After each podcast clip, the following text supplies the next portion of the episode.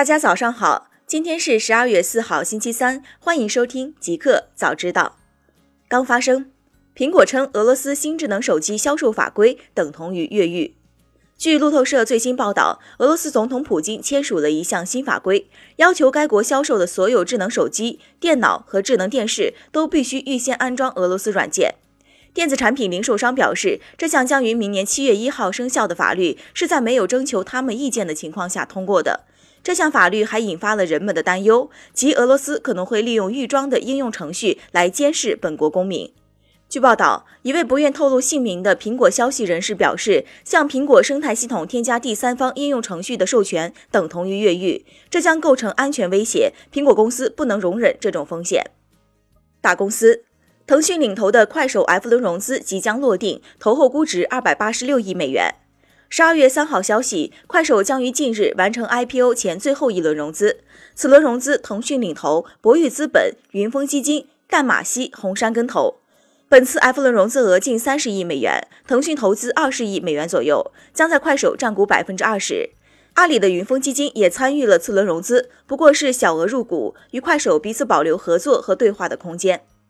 研究称，硅谷六巨头十年避税逾千亿美元，亚马逊最严重。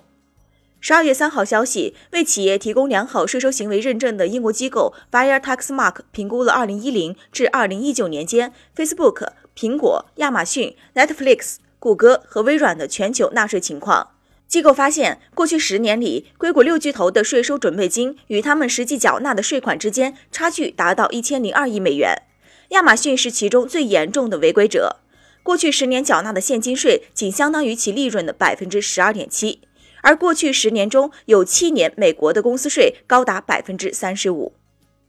互联网，B 站八亿拍得撸啊撸总决赛独家直播权。十二月三号，新京报独家获悉，弹幕视频网站 B 站以八亿元价格拍得《英雄联盟》全球总决赛中国地区三年独家直播版权。其他参与竞拍的企业还有快手、斗鱼、虎牙等国内一些直播平台。据了解，这是国内电竞赛事首次以拍卖的形式进行独家版权交易。但对于该独家版权的价格，不少圈内人士认为相对较高，五亿以内较为合理。而赛事用户打赏转化情况不高，被猜测是几大直播平台并未出手的原因。OPPO 加快金融业务，拟所有机型上线借贷服务，年后日放款量或超亿元。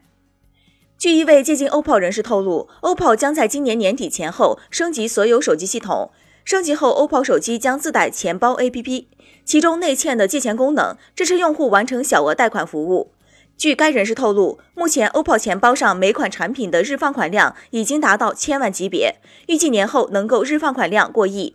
此外，OPPO 也正在加深与金融机构间的合作力度。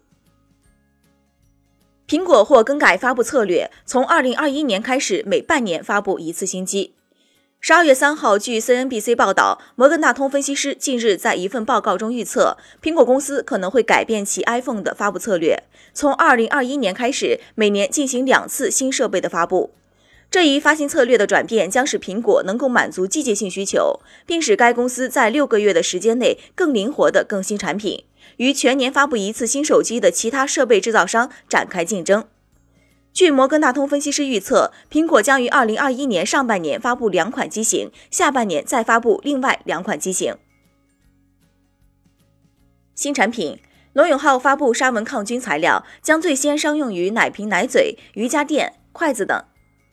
十二月三号，罗永浩老人与海黑科技发布会晚间举办，会上罗永浩宣布出任 Sharklet Technologies 全球合伙人和首席忽悠官。Sharklet 二零零七年创立于布伦南。截至目前，Sharklet 的技术可以为医疗器械、电脑键盘等各种设备提供表面抗菌产品，不过还是以军用、医用居多。罗永浩称，Sharklet 将重点关注一切进嘴的需要额外注意的细菌。沙门抗菌材料将最先商用于奶瓶、奶嘴、瑜伽垫和筷子上，明年年初筷子将上市。阿里云峰会首曝钉钉智点，疑似钉钉智能办公硬件新品。十二月三号，阿里云峰会上，阿里钉钉 CEO 陈航在演讲时首发了一款神秘智能办公产品，疑似为钉钉智能办公硬件新品。据现场介绍，该产品为智点 B 一，具备免插电、免网络、实人实地、云与端密钥动态加密同步等特性。搭载 AI、金融级反欺诈等技术或能力。目前，钉钉智点具体使用场景不详。陈航在会议现场表示，钉钉智点将为企业用户搭建起一套高性价比、高安全性、高可靠性的数字化解决方案，并透露产品将在近期正式上线。小米手表固件更新支持 iOS。十二月三号中午十二点开始到十二月五号三天内，官方将为小米手表陆续推送 OTA 升级。据悉，这是该手表的第一个 OTA 更新，在功能和体验上均进行了大幅优化，也增加了一些新的特性，包括增加支持 iOS。需要注意的是，光固件支持还没用，用户需要等待小米穿戴 APP 通过苹果 App Store 的审核，上架后才能够在 iPhone 上连通小米手表。一个彩蛋，央行再次确认拼多多无证经营支付业务，回应称系售假商家恶意举报。十二月三号消息，根据微博法律人士爆料，今年十一月初，中国人民银行上海分行一份举报答复意见书确认，拼多多无证经营支付业务，目前正在整改中。据悉，早在二零一八年十二月，拼多多就遭到了类似举报，当时人民银行确认无证经营。